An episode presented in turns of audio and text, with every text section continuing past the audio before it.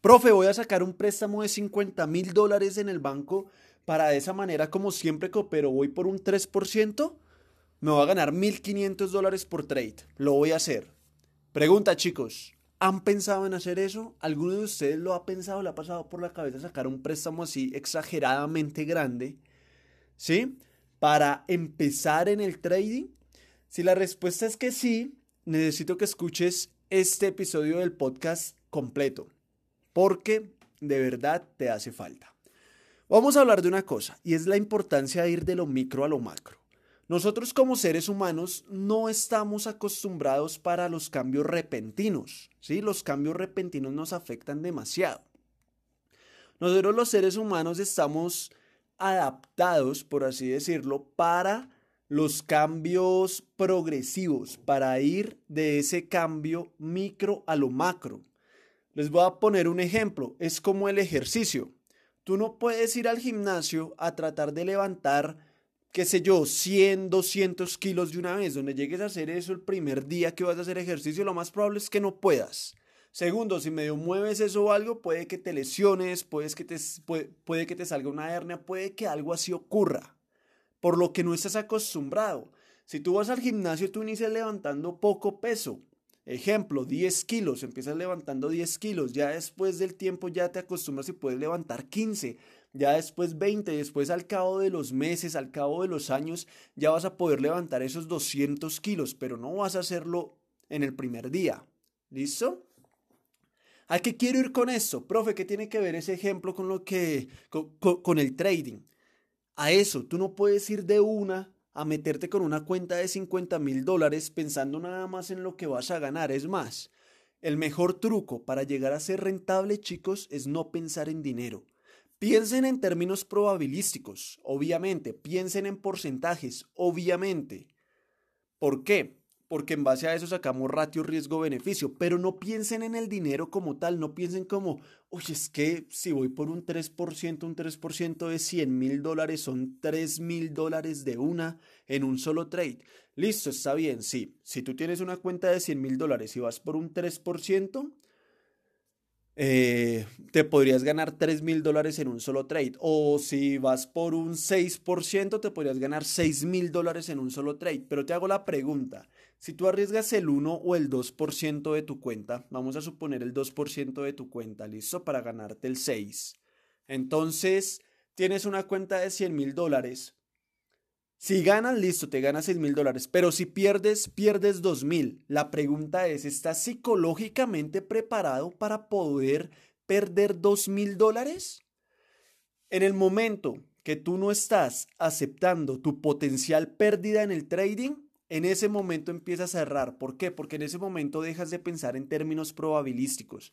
En ese momento te afectan tus emociones por el hecho de no querer perder dinero empieza ese sentimiento de no quiero perder esa plata, empiezas a no dejar correr los trades, empiezas a alargar las pérdidas y a cortar las ganancias. En ese momento la empiezas a embarrar. Entonces, ¿a qué quiero ir con esto? A que tienes que ir de lo micro a lo macro. Profe, ¿y cuánto es lo micro? ¿10 mil dólares? ¿5 mil dólares? ¿Mil dólares? ¿100 dólares? ¿500 dólares? Eso solo lo saben ustedes. Entonces, ¿cómo lo van a descubrir? Van a coger y van a hacer este ejercicio. Van a pensar, listo, voy a empezar a operar y pregúntense ustedes mismos cuánto dinero no les duele perder en una operación. Ejemplo, si a ti te duele perder 5 dólares en un, en, un solo trade, significa que una cuenta de 500 dólares no te sirve. Porque el 1% de 500 dólares son 5 dólares. Si no eres capaz de perder 5 dólares, tienes que empezar con una cuenta más pequeña. Así de sencillo. Así sea una cuenta Cent. ¿Sí? Hay unas cuentas que se llaman cuentas Cent que te permiten operar con unos lotajes bastante, bastante buenos desde 100 dólares. O sea, con 100 dólares puedes jugar con el lotaje de una manera brutal. ¿Listo? Pero entonces, ¿a qué quiero ir? Evalúate. Eso no te lo puedo decir yo. Yo no te puedo decir, hey, mira, tienes que iniciar con 200 dólares. Hey, mira, tienes que iniciar con 2.000 dólares. Hey, mira, tienes que iniciar con 7.000 dólares. Hey, mira, tienes que iniciar con 3.383 dólares. No, eso solo lo saben ustedes.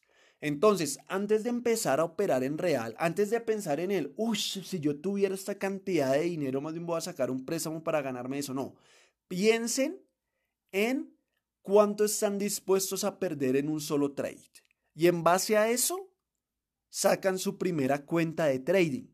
Si ustedes con 10 dólares de riesgo se sienten cómodos, tranquilamente pueden iniciar con una cuenta de mil dólares. Cogen una cuenta de mil dólares.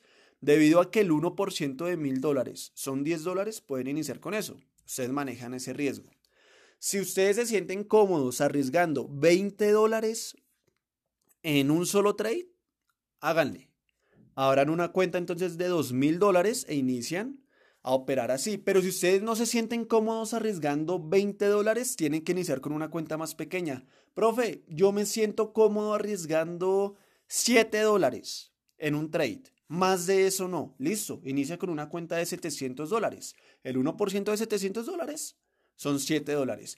Es más factible que un trader que inicia con una cuenta pequeña y maneja muy bien su gestión de riesgo, su psicotrading y todo, al cabo del tiempo, al cabo de los años, tenga una cuenta enorme y sea rentable a que un trader entre comillas, que se vaya a iniciar de una vez inicie con una cuenta de 30 mil dólares, con mala gestión de riesgo y con mal psicotrading, al cabo de un año o menos, termina quemando esa cuenta. Así que chicos, vayan de lo micro a lo macro, gócense el proceso, hagan ese ejercicio y gócense el proceso. Si todavía el trading no les da para vivir exclusivamente de eso, sigan trabajando en las demás cosas que hacen, simultaneen, hagan trading, que el trading no les quita todo el tiempo del día y sigan en su trabajo fijo y llegar a un punto en el que puedan vivir exclusivamente del trading y ahí puedan dejar su trabajo. Pero gócense el proceso, no se pongan a correr. ¿Listo? No se pongan a ir ahí, no. Es bueno ir. Hay una frase que dice, sin prisa, pero sin pausa. ¿Listo? No paren, pero tampoco vayan corriendo a lo loco. ¿Listo? Vayan calmados y vayan haciendo las cosas bien. Un abrazo y la mejor energía. Les habló Camilo Rincón. Si no están suscritos al canal de Telegram gratuito, suscríbanse, búsquenlo en Telegram como arroba proactivefx. Se sube bastante contenido de valor. ¿Listo? Un abrazo y la mejor energía. Cuídense mucho. Chao pues.